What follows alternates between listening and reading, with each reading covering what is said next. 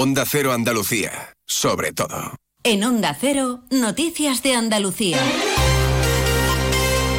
Jaime Castilla.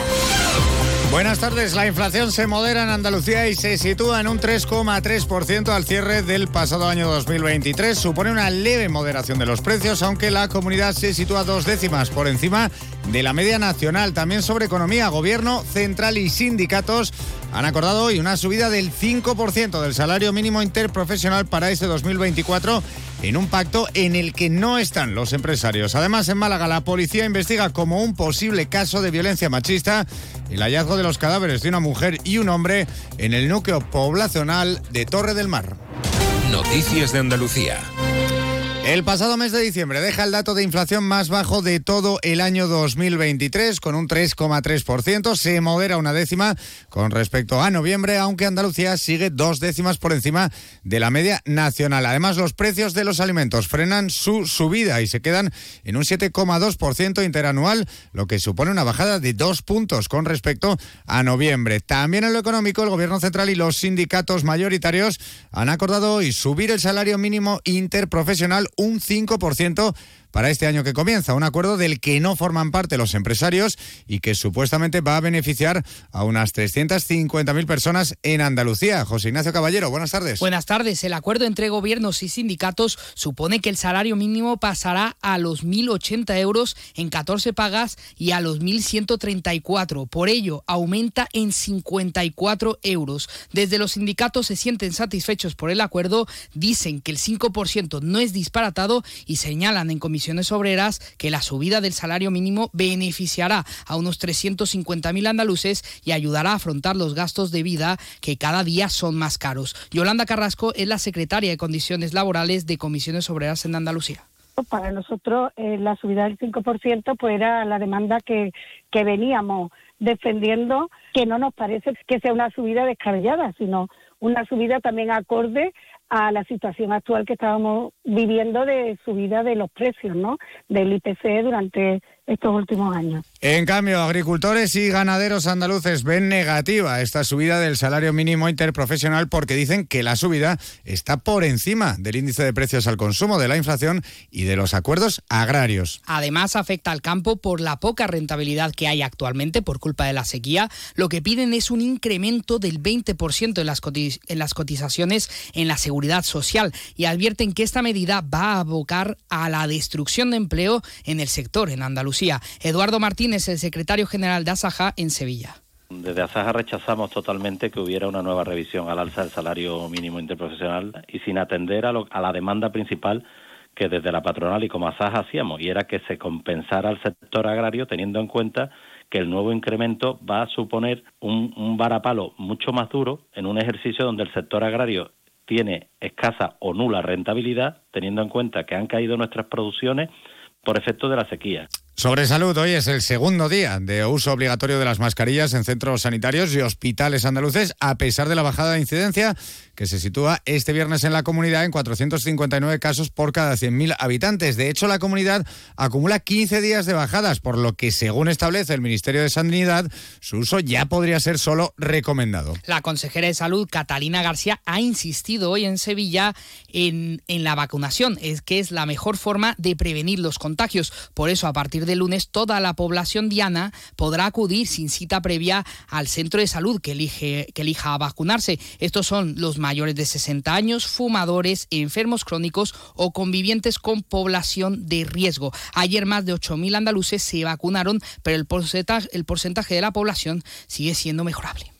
A partir del lunes que viene, cualquier andaluz podrá acudir a cualquier centro sanitario de primaria y se podrá vacunar de la gripe sin cita y sin, ningún requisito más que llegar y decir que quiere vacunarse de la gripe.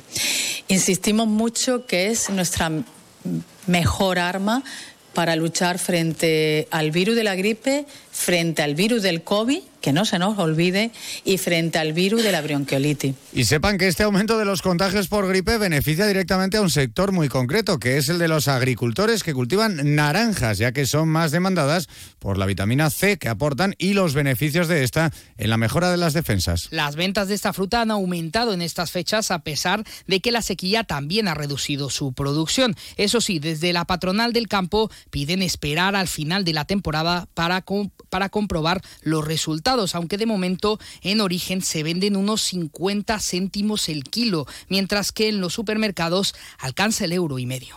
Onda Cero. Noticias de Andalucía.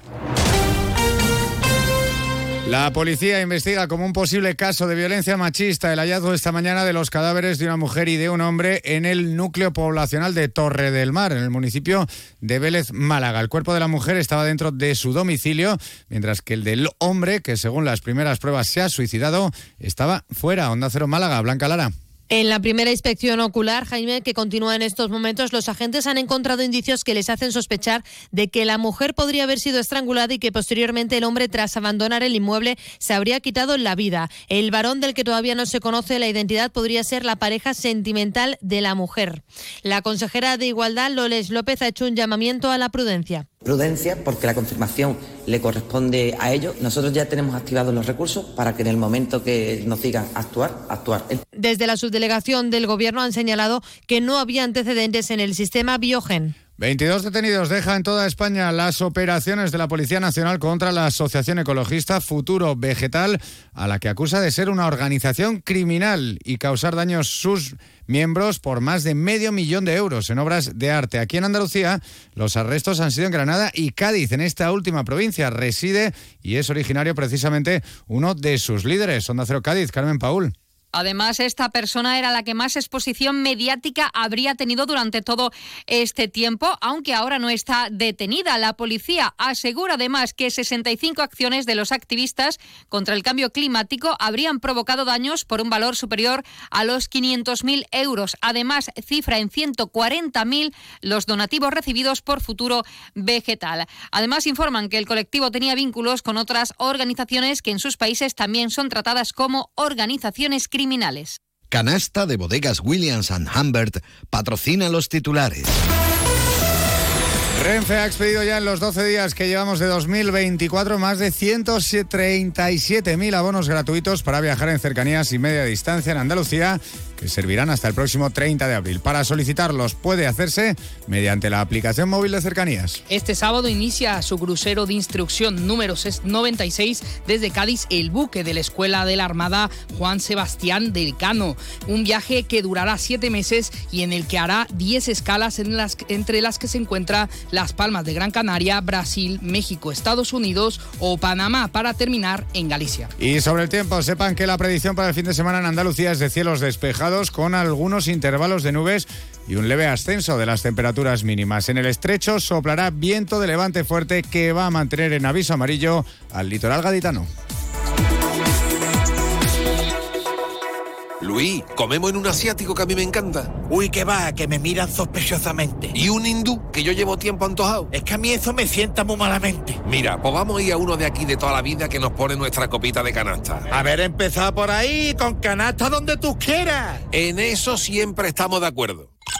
Canasta. No, ni nada. Disfruta con un consumo responsable. Y ahora, con la colaboración de la Federación Andaluza de Municipios y Provincias, conozcan la actualidad de nuestros pueblos y ciudades. La FAMP abordará los retos del turismo en Andalucía desde una perspectiva municipalista dentro de su plan de formación continua durante la jornada de formación El Turismo, un activo para la recuperación, la reactivación de la economía y la generación de empleo en Andalucía en clave local que va a desarrollarse en Torbizcón, Granada este 11 de enero de 2024. Busca impulsar la modernización del sector turístico andaluz desde lo local, apoyado en la gobernanza de las instituciones públicas y contando con la iniciativa privada. La Federación Andaluza de Municipios y Provincias te acerca a las novedades de lo que más te preocupa. Empleo, salud, medio ambiente y sostenibilidad, ciudades inteligentes, participación ciudadana, cultura y patrimonio. Tienen más información en famp.es. Noticias del Mediodía. Aquí las noticias de Andalucía. Sepa que a partir de las 7 y 20 de esta tarde, nueva edición de los viernes de la Brújula de Andalucía, en el que hacemos una previsión económica de este año 2024 con el catedrático de Economía de la Universidad Loyola Andalucía, Manuel Alejandro Cardenete. A las dos y media, todo el deporte andaluz con Carlos Hidalgo y José Manuel Jiménez. Y ahora momento para la información de España y del mundo aquí en Onda Cero. Buenas tardes y buen fin de semana.